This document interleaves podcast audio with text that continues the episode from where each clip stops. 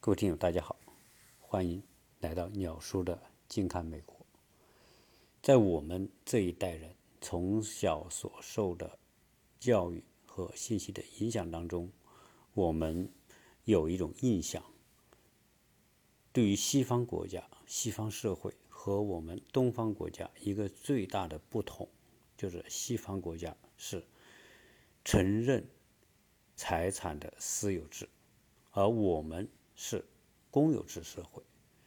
所以对于一个私有制的社会，我们最大的一个印象就是他们强调私人财产神圣不可侵犯。我们一直带着这样一种理解和相信来看待西方世界，我也带着这样一种信念来到美国，想见证一下美国是如何让私人财产。神圣不可侵犯的，但是当我来到美国之后，我发现西方，特别是美国所鼓驱吹的神圣财产、私有财产不可侵犯这样一个说法，已经越来越不是一个现实。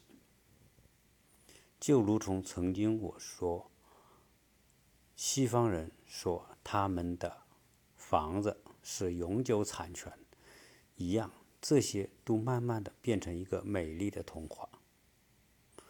只要在美国居住过的、生活过，或者特别是在家住过的人，他们一定听说过很多关于别人的房子被另外的人侵占的情况。而现在这种情况在加州已经变得越来越普遍。也就是说，如果你不幸在加州投资了一个房子，而且拿这个房子来出租，一旦你的租客是一个租霸，是一个无赖，是一个没有任何底线的人，那你就会变得很惨。在后面一期节目，我会跟大家分享为什么美国的私有财产神圣不可侵犯。这样一种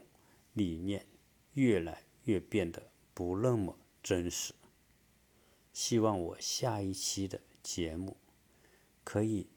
打开大家对美国这个社会的不同的认知，因为美国这个社会并不是我们三十年前所想象的那样，它的很多的社会的理念和它的法治的。做法都开始变得和我们想象的有巨大的不同。很多听友一直说要支持我，鼓励我做付费节目，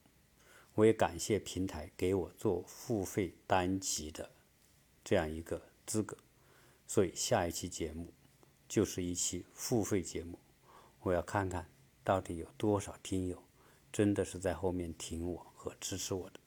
欢迎大家收听下一期的节目，就是美国私有财产不再是神圣不可侵犯。感谢大家给我捧场。